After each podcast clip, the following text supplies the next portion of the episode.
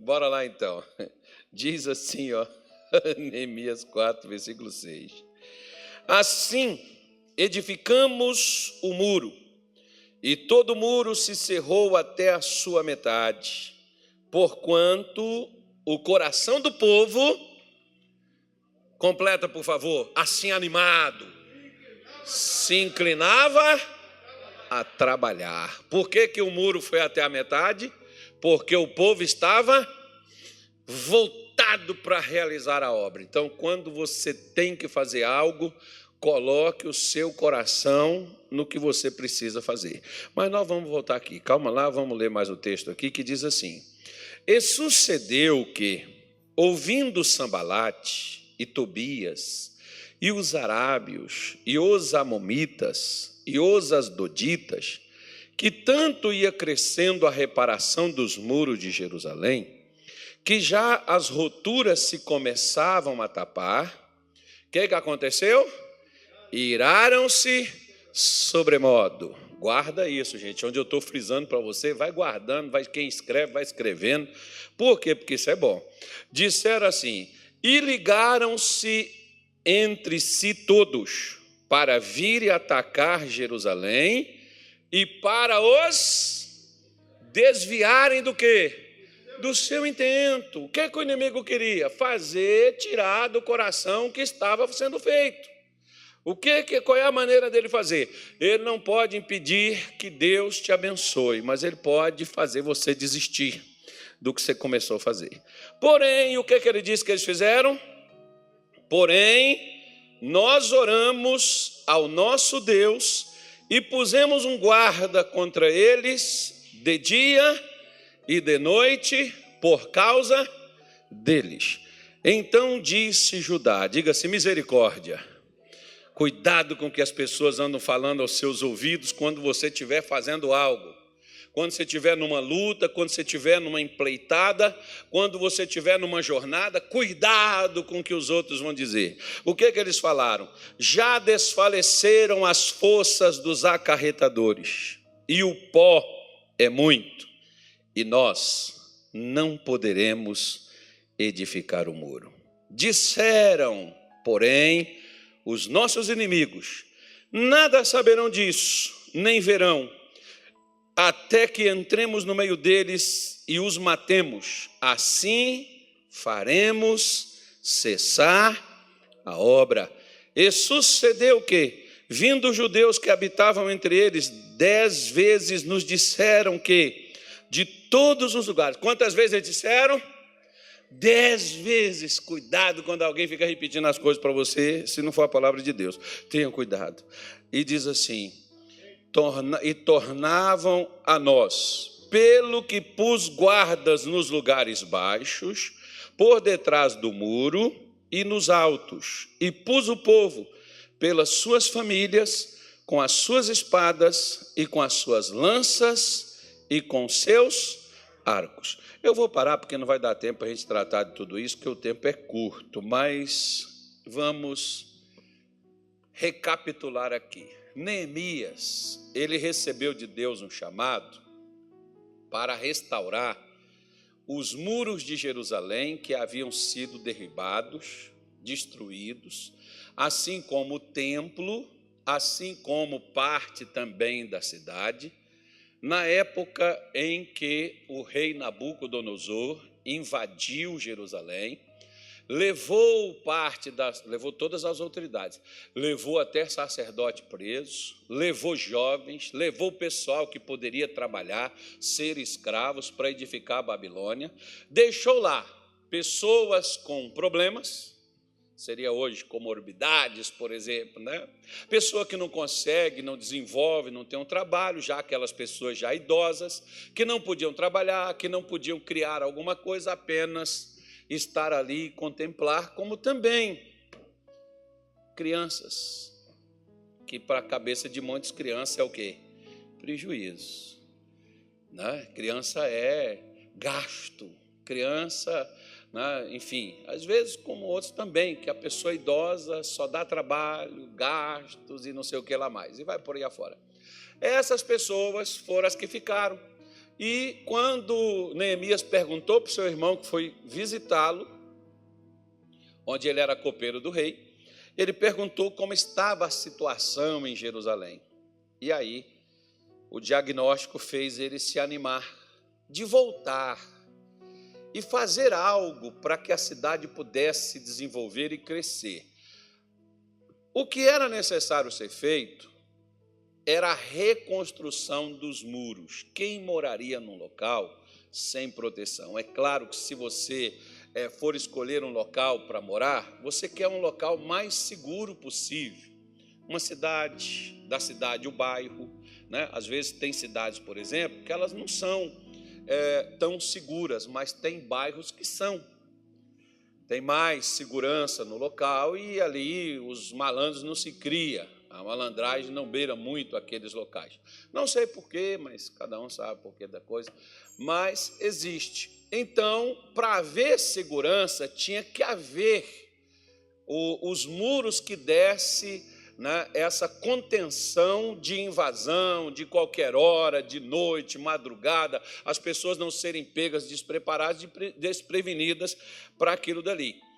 É, então, como a cidade não tinha os muros, o primeiro a começar era criando esses muros para depois restaurar a cidade lá dentro. Você vai ver que depois reconstruiu-se casas, reconstruiu-se o templo e a cidade voltou a desenvolver normalmente.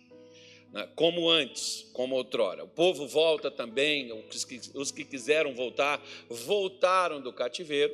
Ainda não tinham voltado, mas Neemias já estava com a pouca mão de obra necessária, possível, Neemias já estava trabalhando com eles. Então, o problema não é você ser jovem demais, e o problema não é você ser velho, adiantado em dias, ou então a melhor idade, como você queira expressar. O problema é quando o coração não quer. Quando o coração desiste, quando o coração se abate, quando o coração desanima, quando o coração se fecha para aquilo que você desanimou, para aquilo que o coração fechou, pode considerar fracasso. Não vai mudar. Por isso é que a Bíblia diz que quando eles colocaram o coração, trabalharam, estavam voltados, inclinados para o trabalho, o que aconteceu com o muro? Ele foi erguido até a sua metade. A metade não era no comprimento, não, a metade era na extensão do muro em altura. Agora, se você está lá e você conseguiu, por exemplo, digamos assim, levantar sua casa. Como é que você não consegue colocar a laje, colocar as telhas e terminar o acabamento? Aí eu vou escutar você dizer assim: o pior, pastor, que o mais caro da casa é o acabamento. é, muita gente fala isso comigo. O problema é o seguinte: que se o seu coração está desejoso de construir uma casa e tem um prazo determinado para isso, você vai fazer das tripas do coração, seja o que for necessário, você não vai se vender, não vai se corromper, não vai fazer bobagem, não vai roubar, mas vai trabalhar com dignidade e terminar a sua casa naquilo que você marcou. Por quê? Porque o seu coração não aceita outra coisa. A mesma coisa, meu filho, é quando você não aceita perder, fracassar, você não aceita abrir mão do que Deus lhe deu, do que é seu. Mas o seu coração tem que estar voltado para aquilo, porque você não pode começar algo quando o seu próprio coração é seu primeiro inimigo. Por exemplo, Jesus disse assim: Onde estiver o teu coração, estará o que também? Hã? De que, que seu coração está? Você vai abrir um negócio. Ah, vou abrir um negócio para ver se dá certo. Se você não pôr seu coração no negócio, vai dar errado. Você pode preparar para você fechar ele. Você vai casar. Coração não está no casamento? Casa não, que vai te separar. Vai dar divórcio. Não, pastor, eu vou casar. Se der certo, eu continuo. Já não vai dar certo, porque você já está sem definição. A gente não tem que. Mas, pastor, o negócio é que se acontecer. Ah, então você já está esperando que aconteça? Nós não estamos falando de pensamento positivo, não, irmão. Nós estamos falando de determinação. Nós estamos falando de foco. Nós estamos falando de direção. Nós estamos falando de comportamento. Porque tem gente, por exemplo, que para eles tanto faz como tanto fez. Se der bem, se não deu, amém. Bom, então você não tem uma definição. Pode acontecer qualquer coisa. Pode ser de qualquer maneira. Então, quando você aceita qualquer coisa, então não cobre algo o qual nem você pôs o seu coração naquilo. Então, se você quer construir algo na sua vida, você quer, por exemplo, uma formação, né? você quer fazer uma faculdade, você quer ter um curso, coloque o seu coração nisso. Você quer abrir um negócio? Veja se o seu coração está no negócio. Você quer entrar no ministério? Veja se o seu coração está no ministério. Se o coração não estiver no ministério, não entre, não, você não vai aguentar. Nos primeiros trancos que der, nas primeiras provações, você vai pular fora. E vai ter. E vários. Ainda mais se for comigo. Aí que você vai levar tranco mesmo. Não é? Aproveitar, não disse que eu sou o mal da história? Então, pois bem. Então, o que, que acontece? Se o seu coração não estiver no que você está fazendo, você vai desistir, você vai parar, você vai diante das adversidades que elas vão surgir. Por quê? Porque o versículo 7 diz: Quando os inimigos ouviram, esse pessoal tudo aqui, eles eram contra a edificação dos muros, porque a cidade iria prosperar, iria se erguer, conforme eu te falei. Você acha que, olha para cá, você acha que Satanás quer você sorrindo no seu relacionamento? Satisfeito na sua família, você acha? Você acha que ele vai cruzar os braços e vai falar assim: Poxa, que inferno! que demônios me mordam. Olha só, ele conseguiu, ela conseguiu. Poxa vida, você acha que ele vai cruzar os braços, lamentando? Não, meu filho. Ele vai reunir a cambada do inferno inteiro. Vai pegar os demônios do desgosto, do desânimo, da tristeza, da depressão, da angústia, da ansiedade, do pânico, do medo, da miséria, do fracasso, da derrota, da imoralidade, da. Vai tudo quanto é coisa que não presta. E diz: vai lá, vocês têm que parar ele. Vocês têm que parar ela. Ela não pode vencer, ela não pode ser feliz, ela não pode estar alegre, ela não pode ser campeã. Não pode, tem que parar de qualquer forma. Vá lá. Aqui você vê que eles juntaram todos. Para quê? Qual era o alvo aí? Qual era o motivo?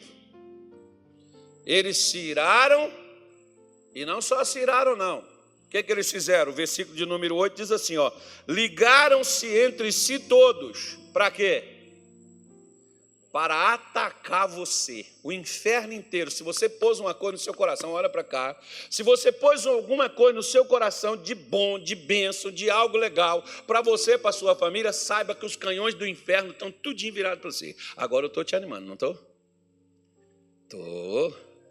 Não, eu não gosto de enganar as pessoas. Você tem que saber que Satanás não está nem um pouco satisfeito, porque hoje você está vindo na igreja, porque hoje você veio para a oração. Se você colocou algo no seu coração pela sua família, fique sabendo que o inferno inteiro vai fazer o quê? Vai te atacar. Hoje uma senhora veio comigo aqui e ela falou assim: ela tinha marcado até com meu filho, meu filho tinha falado comigo que a, a, a pessoa ia vir hoje para conversar, um casal. E não era conversa de casamento, era um problema particular dela.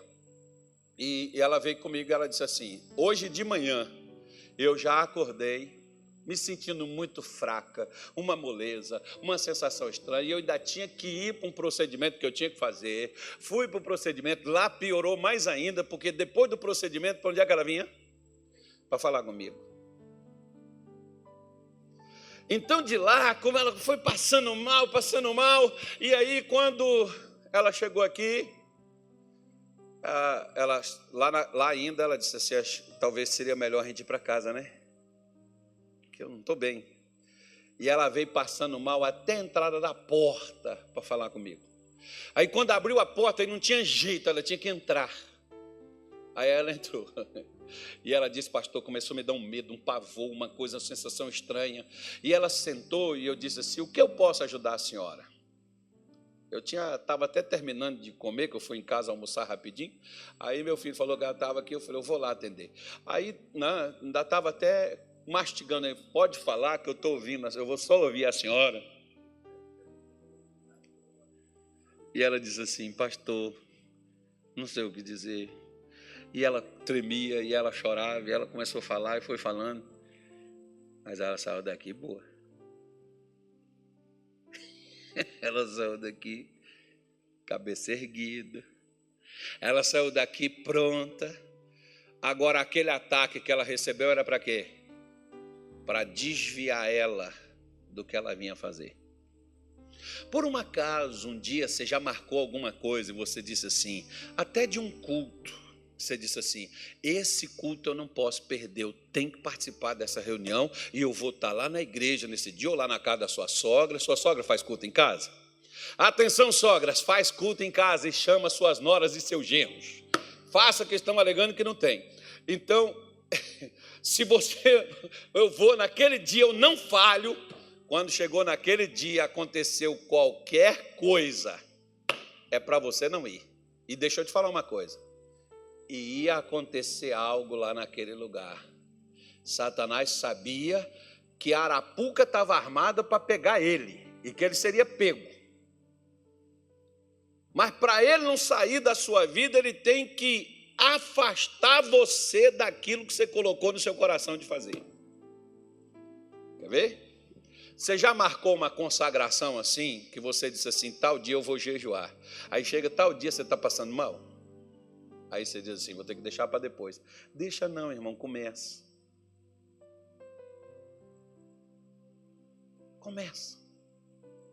Você marcou algo, eu vou visitar, pastor, eu tenho orado pela minha tia, eu vou visitar a minha tia e eu vou tal tempo que eu quero chegar lá. Aí chega perto, você começa a ter um problema, ou financeiro, ou espiritual, ou físico, você começa a sentir uma dor. Aí você diz assim: como é que eu vou lá para pregar o evangelho e eu estou sentindo dor? Como é que tantas vezes eu marquei propósito com vocês e eu vim para cá passando mal e depois do propósito eu também estava bom? O que, que eu estava recebendo? Ataques. O inimigo, quando você coloca algo no seu coração, ele vai te atacar, porque ele sabe que ele não pode evitar que Deus te abençoe, mas ele pode fazer você desistir de passar aonde você tem que passar, que a bênção está lá te esperando. Ele vai fazer você desistir. Desista.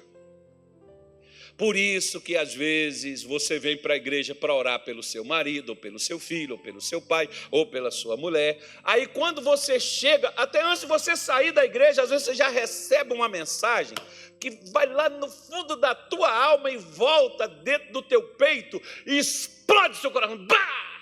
E você diz: É isso que esse miserável faz comigo. Eu venho para a igreja orar para essa praga, pastor. Eu venho pedir a Deus por esse infeliz e olha o que ele me manda aqui. Ô oh, minha filha, aquele é um ataque, esquece esse troço aí, não responde essa mensagem, não deixe essa coisa entrar no seu coração. Satanás está te atacando para fazer você desviar do que você estava fazendo. Abra os olhos, seja inteligente. Quanta, oh, quer ver? Quantas vezes eu marquei reuniões e aí depois eu recebo, antes de vir para o culto, eu recebo uma mensagem de uma pessoa me atacando, atacando meu caráter, atacando minha postura, atacando o ministério. Irmão, sabe o que, que eu faço? Eu só leio aquilo assim, dou um sorriso, porque a melhor resposta para o tolo é ignorá-lo, você mata ele de raiva. Quando você não responde, eu não respondo. E a pessoa viu que eu abri, eu li, mas não respondi. E se tivesse perto de mim, iria ver que eu ia dar um sorriso, porque eu sei de onde é que está vindo, eu sei quem é que está mandando. Né? Eu, se eu saio de lá chateado, eu saio de lá revoltado, eu venho pregar para você, mas eu estou chateado. O que, primeiro, o que, que você tem a ver com a chateação que outra pessoa me fez?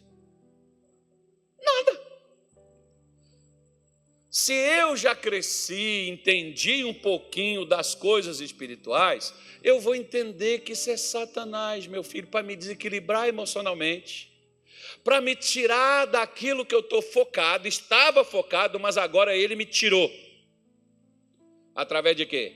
Através do ataque que ele me fez. Onde é que Satanás te ataca?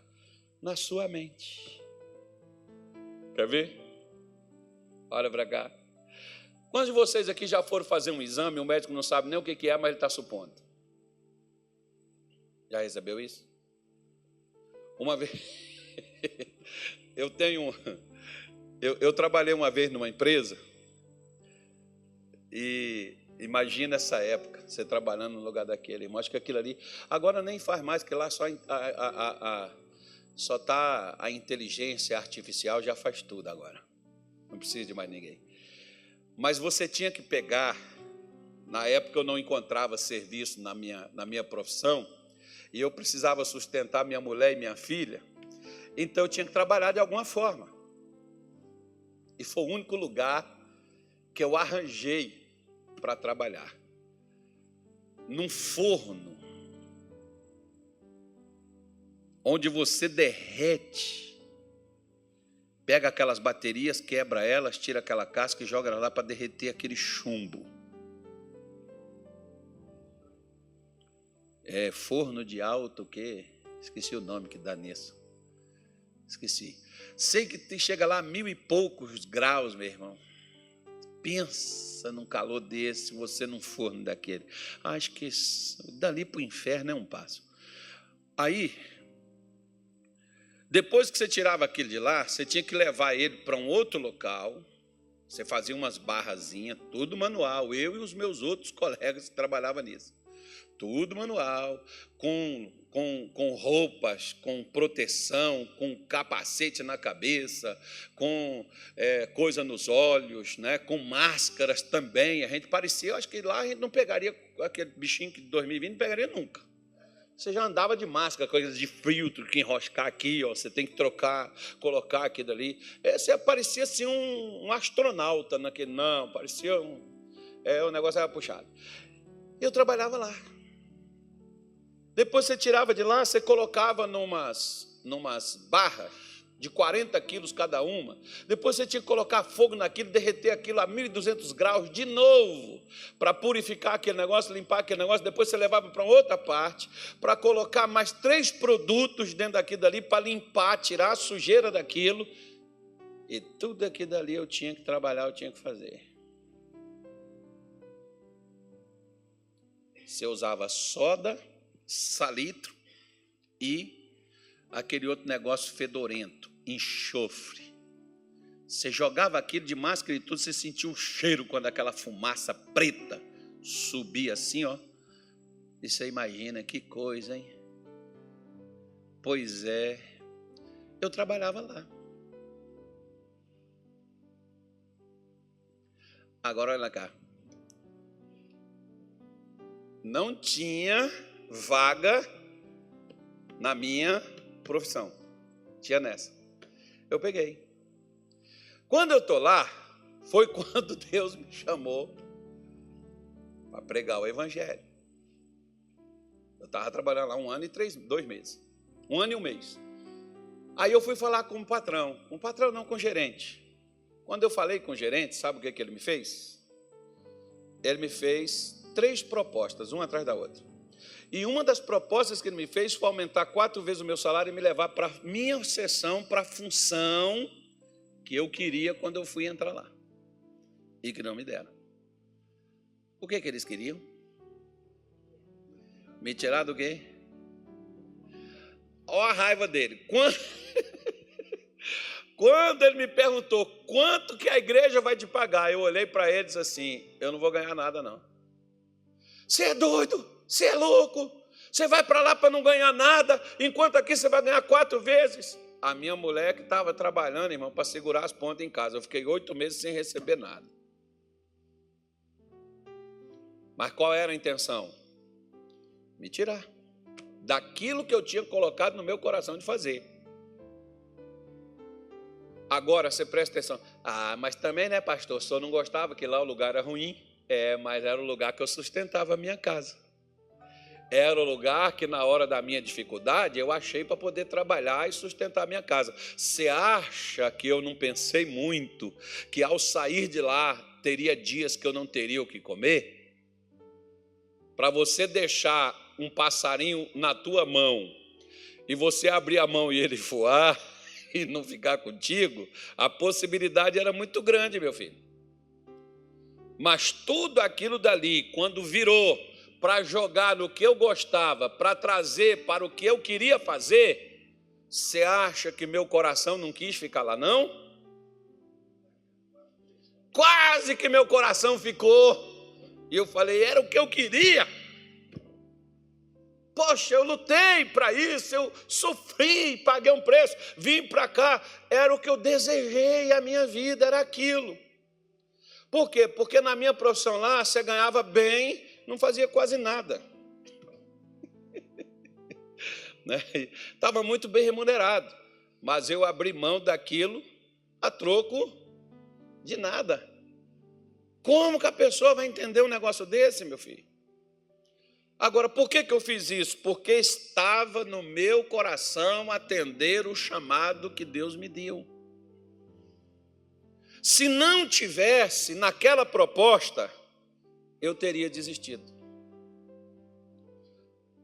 Como muitas vezes, às vezes pode vir nesse tipo de proposta, ou às vezes pode vir através de dificuldades que você começa a passar lutas que você começa de todo lado a sofrer. Que é para quê? Que é para você não cumprir o que você colocou no seu coração de fazer. Quando isso acontece conosco, o que é que nós temos que fazer? O versículo 9 diz como foi que ele fez. Como foi que ele fez? Porém, nós oramos ao nosso Deus, e o que, que eles fizeram? puseram guarda contra eles. Que horas? De dia e de noite, por causa deles. Olha para cá. Quando algo quiser te afastar do que você colocou no seu coração de fazer, e muitas vezes dado por Deus, o que, que você precisa fazer para você não retroceder? Primeira coisa, orar. Segunda coisa, vigiar. Jesus disse para Pedro, Tiago e João: Orai e vigiai, para que não entreis em tentação. Eles oraram? Oraram não. Porque quando chegou o guarda do templo para prender Jesus, qual foi a arma que Pedro usou? Foi a oração? O que, que ele usou? Uma espada. E o que, que ele fez? Mandou a espada no guarda, irmão. Pegou só na orelha, decepou a orelha do cara. Jesus teve que fazer uma operação plástica, melhor do que a do doutor Pitangui. Ficou linda, maravilhosa. Botou no lugar, sem anestesia, sem dar ponto, sem nada. E a orelha do cara está perfeita. Senão Pedro já era. Pedro morreria. Pedro viria o sol nascer quadrado, depois seria entalado numa alguma coisa, ou uma espada deceparia seu seu seu seu, seu interior, ou deceparia seu pescoço da mesma forma. Pois é. Agora, por que que Pedro agiu daquela maneira? Porque ele primeiro ele não orou e segundo ele não vigiou. Você precisa estar atento, porque o que que Satanás ele vai fazer? Ele vai tentar te neutralizar para você não reagir. Se você está sendo atacado, você vai parar para fazer uma oração? Você vai ter que se defender, não vai? Ou não vai? Você está sendo atacado. Você não vê, por exemplo, que tem gente que diz assim, pastor, eu tenho tanta coisa para fazer, tanta coisa, mas tanta coisa que eu não tenho tempo para ir na igreja, para participar de um culto, para fazer uma oração. Quando eu chego em casa, pastor, eu já chego cansado. Legal. Pois é.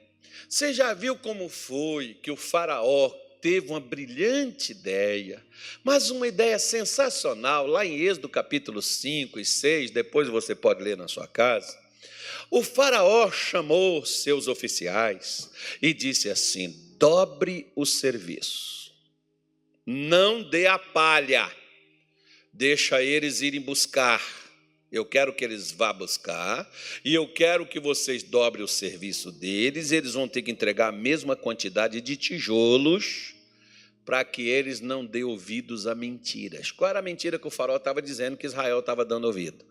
As propostas que Moisés levava para eles. E as propostas que Moisés levava para eles era de libertá-los e tirá-los do Egito e levá-los à terra de Canaã. Agora, para eles não darem ouvidos a isso, o que, que o faraó mandou fazer? Dar serviço. Vamos ocupar eles para eles não terem tempo. Agora, olha o que que o cara aqui define. Vamos atacar eles para eles não construírem. Então o que que Neemias faz? Vamos orar, mais ou menos assim. Põe um joelho no chão, os olhos abertos, porque coelho só dorme com o olho aberto, ele não fecha os olhos para dormir. Então põe o joelho no chão, fica com os olhos abertos. Se chegar qualquer inimigo, enfrenta, vai para cima. Não é para você ficar de bobeira, não. Se liga, soldado. Não é ninguém era soldado, irmão, era trabalhador. Se liga na parada deles. Que horas? De dia e de noite. O tempo todo esteja atento, tempo de guerra não tem hora para sono, irmão, e nós estamos numa guerra. Satanás quer destruir sua vida, quer destruir sua família, quer destruir você, quer acabar com seus sonhos, quer neutralizar você, quer entristecer você, quer que você seja um lamento, um fracasso, uma destruição ao passar pela terra. Nós estamos numa batalha. Se ela não está física, ela está espiritual. Tudo isso para quê?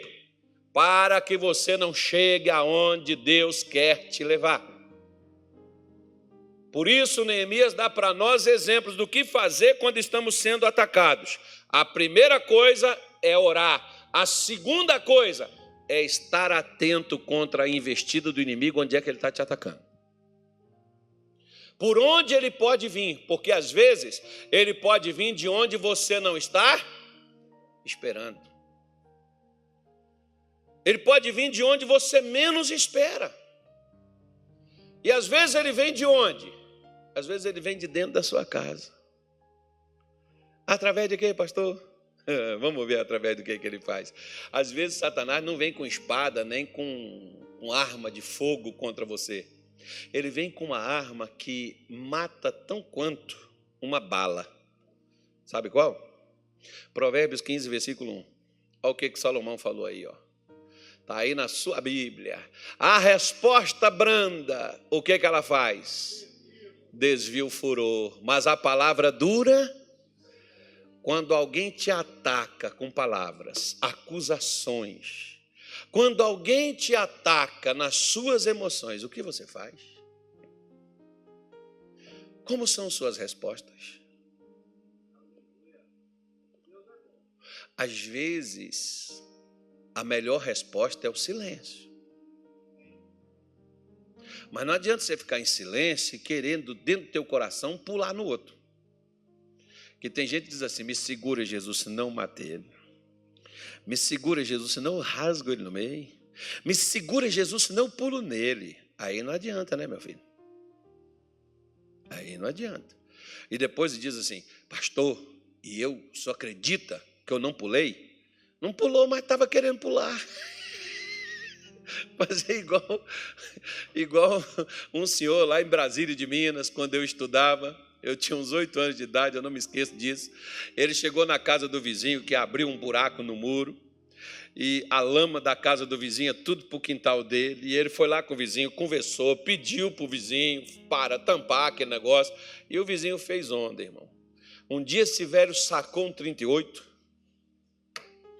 chegou no vizinho, tacou o revólver na cabeça dele, sentado na porta de casa, e falou, falou, falou que ele era feio, que ele era bonito, que ele era genro da sogra, só uma coisa assim bonita. Falou com o camarada. No final, ele disse: E não fala nada, não, que eu encho tua cara de bala. O cara virou e disse assim: Eu não falei nada, não, seu Vital. Ele diz assim: Não falou, mas pensou.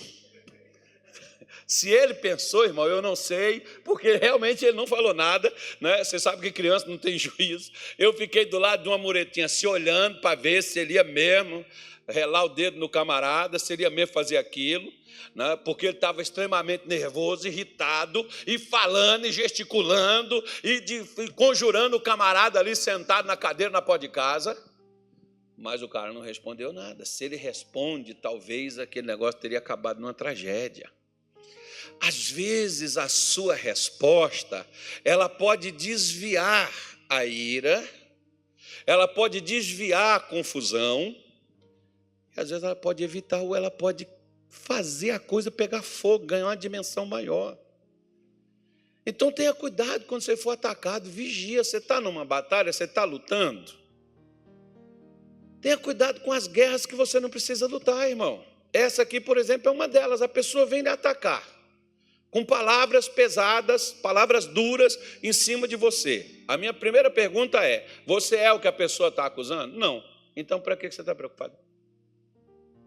Você faz o que a pessoa está lhe dizendo? Não. Então, para que você tem que responder isso? Você não tem que responder nada, não. Você não tem que provar para ninguém que você é de Jesus, você não tem que provar para ninguém que você é justo, você não tem que provar, porque Jesus era justo, era santo. E o que, é que as pessoas diziam que ele era? Príncipe Beuzebu, estava a serviço de Satanás, falso profeta, enganador. Ora, Jesus precisou provar? Ele foi levado diante de Herodes, e Herodes chegou lá e disse assim: Faz um milagre para que eu veja e eu creia. Jesus fez milagre? Não, ele não precisa provar. Ou você crê sem milagre, ou com milagre não vai fazer você crer. Quantas pessoas já receberam tanto milagre de Deus e estão no mundo sem Ele? E algumas talvez já estejam destinadas ao inferno sem Ele, mas receberam milagres poderosos. Lembra daqueles dez leprosos que Jesus curou? Quantos voltaram?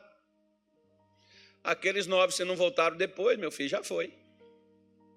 Mas receberam um livramento de morte, porque lepra naquele tempo era morte na certa. Agora, no entanto, né, o que, que eles fizeram? Então, não, não deixa que as, as respostas que você queira dar, é igual, por exemplo, as pessoas atacam umas às outras por causa de política, por causa de religião, atacam umas às outras por causa de igreja, por causa de futebol. Meu filho, larga para lá. O que você ganha com isso? Só inimizade, bobagem, besteira, coração amargurado, chateação, aborrecimento. Joga isso fora, não deixa isso te atrapalhar, não. Não deixa isso te prender, não. Esquece isso. Cuidado com as respostas que você tem que dar. Né? Cuidado com as palavras que você fala. Tenha cuidado com o que você diz. O que você diz pode e será usado contra você no tribunal. É melhor ficar quieto, não falar nada e deixar.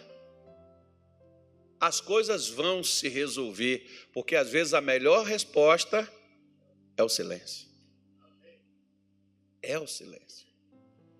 Então você vê que Neemias colocou, na, eles oraram, mas colocaram guardas. É tão importante você orar quanto você vigiar o ataque do inimigo contra você. Às vezes ele vai te atacar com doenças, enfermidades, com problemas financeiros. Não reclama. Não se revolte. Lembra de, de Jó? Lembra dele? Qual era a intenção que Satanás tinha ao bagunçar a vida de Jó? Qual era a intenção? Fazer Jó blasfemar, não era? Era ou não era?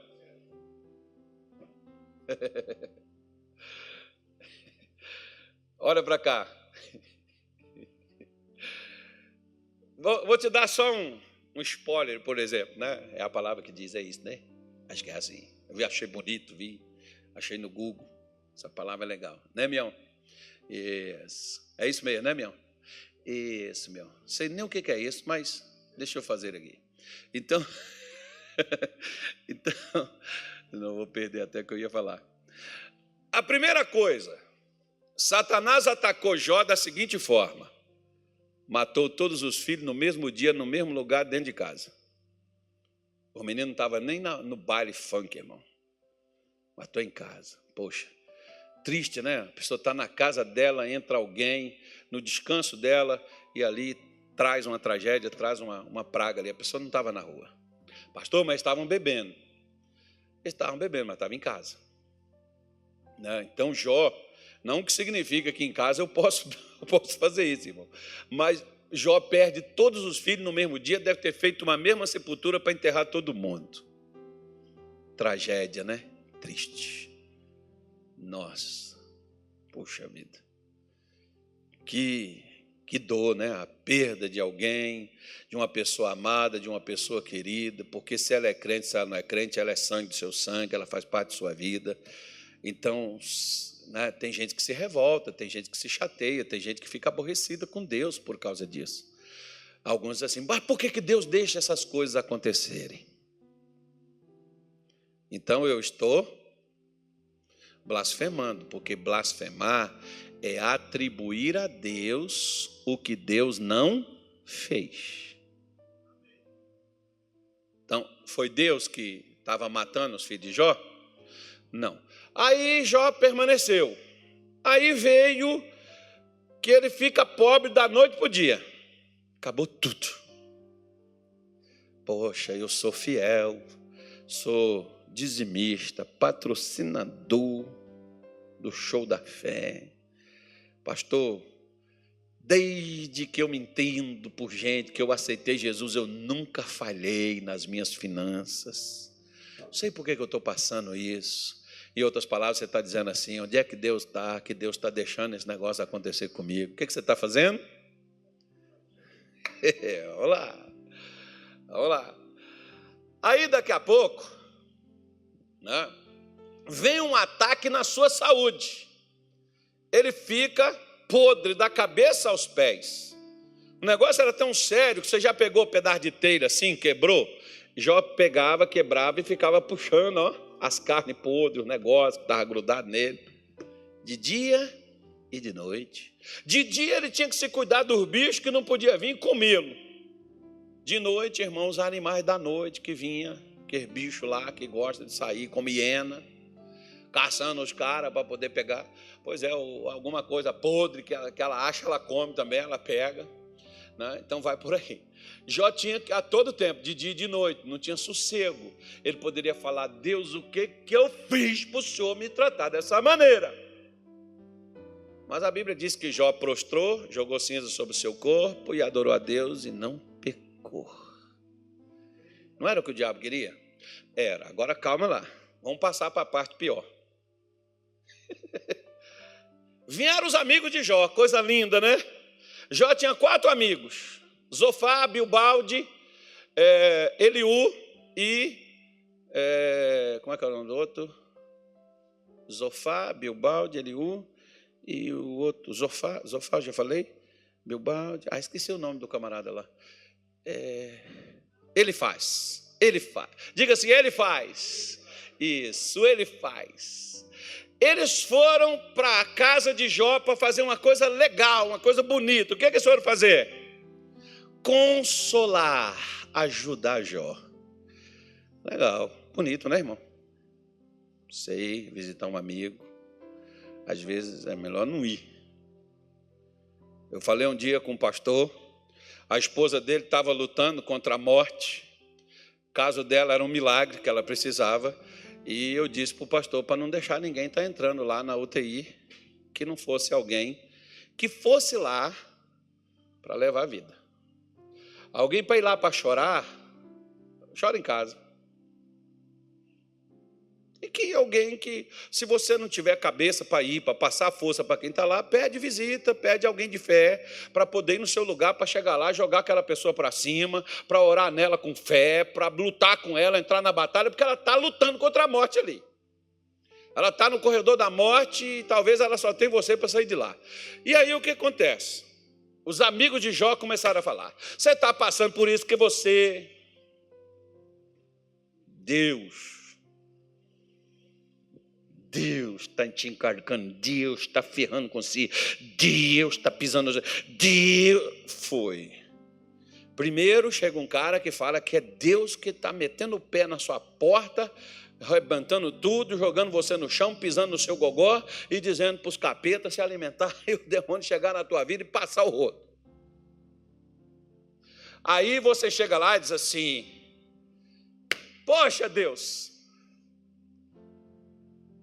se eu sou sincero, reto, íntegro, temente e desvio do mal, por que o Senhor está fazendo isso comigo? Você não faria isso? Mas Jó não fez, porque isso era o que o diabo queria que ele fizesse.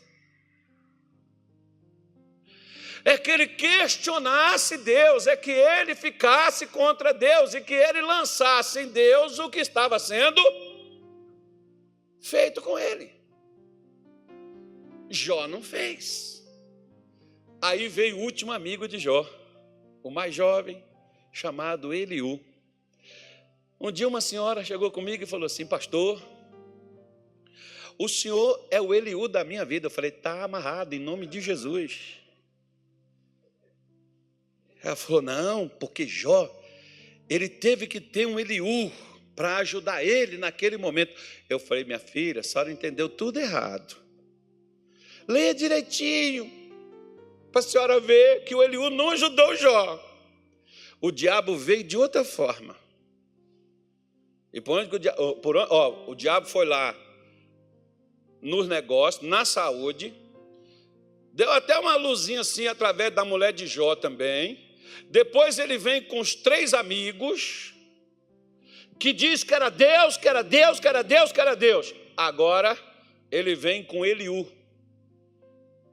Presta atenção. Se Deus disse para Satanás: Tende visto meu servo Jó, homem reto e íntegro, temente a Deus e que se desvia do mal. De onde é que ele o tirou que Jó que pecou e porque ele pecou que Deus estava ferrando ele? Foi a doutrina do Eliú lá com Jó, irmão. Às vezes tem gente que vem transvestido de amigo até de pregador para você. Não tem problema nenhum se você errar e alguém te repreender pelo seu erro, não tem problema nenhum, mas tem que haver misericórdia, tem que haver perdão, tem que haver escape, não pode ter só condenação. Pode haver repreensão? Deve, mas tem que haver misericórdia também. Porque você pega bem, Jó foi consolado pelas palavras que os amigos dele disseram? Não. Não ajudou ele em nada. Tem gente que é melhor você não escutar elas. Agora vem o Eliú e diz assim: não, não é Deus, não, é você, porque você pecou, você que falhou, você que fez isso, você que fez aquilo. Agora, quando o próprio Deus está dizendo, Jó era reto, íntegro, temente e se desviava do mal. Agora já pensou Jó chegar lá e falar assim, igual por exemplo, quer ver, ó? Você chega lá e diz assim: Senhor, eu sou um pecador. Então sai do pecado, irmão. Porque Deus já te comprou através do sangue de Jesus para você poder ser limpo e santificado pelo sangue do Cordeiro. Que negócio é esse de pecado? Você nunca vai se limpar, não? Você vai estar sempre em pecado, filho. Você pode até cair num erro, mas cair num erro é uma coisa e permanecer nele é outra coisa completamente diferente. Por que, que a oração de todo crente é só essa? Senhor, perdoa os meus pecados. Aí Deus vai olhar e falar assim: ontem mesmo eu te lavei. Sujou de novo? Não, eu não fiz nada, mas é que a gente é pecador. Ah, eu me lembro de uma senhora lá em Governador Valadares, em 1993. Ela chegou, ela estava até com a caneta bic dessa aqui. Ela chegou, pegou uma carona no, num carro que eu estava nele, também de carona. E as duas mulheres começaram a conversar, elas eram crentes, elas não sabiam que a gente era crente também. Só estava crente dentro do carro. E aí essa senhora começou a conversar com a outra e falar das amarguras da vida, das dores da vida, e que aquilo que Deus põe na gente, que Deus faz a gente passar, que Deus é para testar a nossa fé, e que, e que é para testar a nossa vida. Aí, que a fé pode até ser testada, eu não vou questionar esse fato, mas que aí era assim, que aí era assado, e que a gente não valia nada, que a gente não tinha nenhum valor, que valor tem o sangue de Jesus. Eu não estava aguentando mais, irmão, eu fiz igual o Caleb só não foi igual às palavras que ele falou, porque Caleb mandou os caras calar a boca. Eu pedi, senhora, com licença, poderia entrar na conversa de vocês? As duas estavam sentadas assim do meu lado. A senhora me empresta a sua caneta, Bic? Ela falou, empresto. Ok, suponhamos que a senhora me dê essa caneta, a senhora pode me dar essa caneta? Ela disse, tá, pode ficar com ela, não tem problema não, eu tenho mais. Eu disse, a senhora me dá mil reais nessa caneta? Não, mil reais eu compro é caixas e caixas de caneta. E por que a senhora não me dá mil nessa caneta? Essa caneta é da senhora, a senhora estava com ela, a senhora deve ter usado essa caneta, a senhora deve saber que ela funciona. Ela disse, sim, mas essa caneta não vale mil reais. E eu virei para ela e disse, qual o valor que a senhora tem? A senhora acha que Jesus é idiota, que pagou tão caro para comprar a senhora para Deus. Não foi ouro, não foi prata, mas foi o precioso sangue dele. Ele seria bobo, idiota, de pagar tão caro por aquilo que não tem nenhum valor, porque o diabo quer que você olhe para você e diz assim, eu não presto, eu não sirvo para nada, eu não sou nada, eu sou uma meba. Bom, pode ser que seja, mas você pode se tornar uma coisa boa. Ah, pastor, porque eu sou azarado. Você é porque você talvez tá, não conhece a fé, mas se tu conhecesse quem é o que te pede, quem é o que fala contigo, tu não estarias assim. Então, o que que o que que Eliú queria que Jó falasse? Justamente essas coisas que os crentes falam, irmão. Eu sou fraco, fraco de morrer, morrer. Não, é pobre. Né? Tem gente que parece assim. Né? Eu sou pobre, pobre, pobre de morrer, morrer, morrer. Eu sou feio, feio, feio, feio, não tenho nada. Ai, pastor, eu sou fraco, eu sou isso. Meu irmão, Deus disse que você é forte, Deus disse que você é mais do que vencedor. Você está blasfemando, você está atribuindo a você algo que Deus não diz. Você tem valor. Deus não pagaria tão caro se você não valesse nada. Mas o Eliú queria que Jó aceitasse aquilo, que realmente, se Jó aceitasse, o diabo tinha tudo que ele queria. Jó não aceitou, não. Eu fiz uma aliança com os meus olhos, eu disse para Deus: eu nunca coloquei meus olhos numa mulher que não fosse a minha. Jó sabia quem ele era. Se Jó tivesse dado mole, meu filho, ele teria perdido a bênção justamente naquilo dali que as pessoas queriam que ele acreditasse. Se você acredita em Deus da forma que Deus te falou, deixa ninguém mudar você dessa opinião, não, irmão, fica nela. Porque vai chegar gente para dizer isso para você. Porque eu não sou Jó, não, mas quantas pessoas já chegou comigo e sabe o que elas falam? Você é muito atrevido. Você é atrevido. É, você acha? Eu acho que você é atrevido, você é muito bocudo. Você fica aí, como é que é um dia? Aqui mesmo, uma, uma mulher falou isso assim comigo: você fica aí boquejando. Eu prefiro boquejar, irmão, do que blasfemar contra Deus. Se Deus diz que eu sou, eu sou o que Ele diz que eu sou. Eu posso o que Ele diz que eu posso. Eu faço o que Ele diz que eu posso fazer. Eu vou aonde ele diz que eu posso ir. Eu fico aonde quer que ele fique. Eu fico, não onde tu queres. Eu prefiro acreditar nele do que em qualquer outra coisa. Não deixe que ninguém mude a sua cabeça, porque todo mundo diz assim, ó, quando Jó começou a falar, a Bíblia diz assim, a ira de Eliú se levantou contra ele. Ah, se o Eliú era de Deus, por que, que ele está virado com Jó? Por causa da fé? Porque o que Jó expressava era fé. Jó não estava, ele não ficou, Jó não ficou chateado com ele, porque Jó estava em pecado ou qualquer outra coisa. Ele queria que Jó não se visse como Deus o mostrou que ele era. Se Deus já mostrou para você quem você é, diga assim: Eu sou eu. E jacaré é um bicho d'água. E no Pantanal tem é muito. Vamos ficar em pé. Não, meu irmão, o que, é isso? Deus já mostrou você, não muda. Você é o que Deus diz que você é.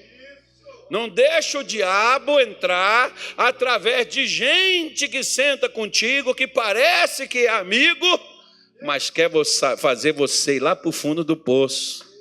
Como eu falei com aquela mulher, parecia crente. Eu falei, irmã, está errado. Jesus não ia pagar um preço tão caro se a gente não valesse nada.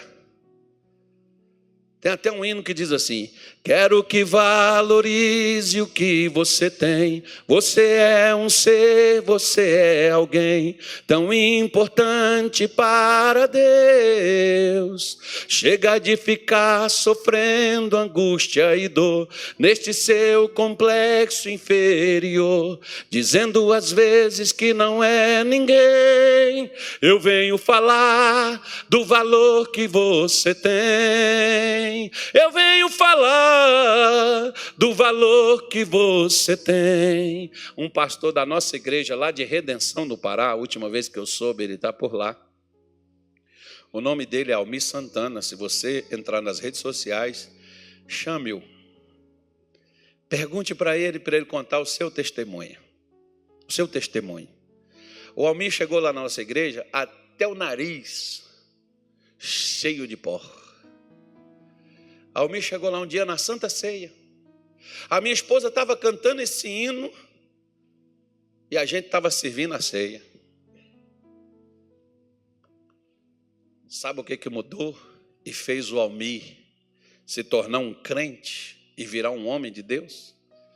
E não ser um viciado que andava se drogando pelas ruas?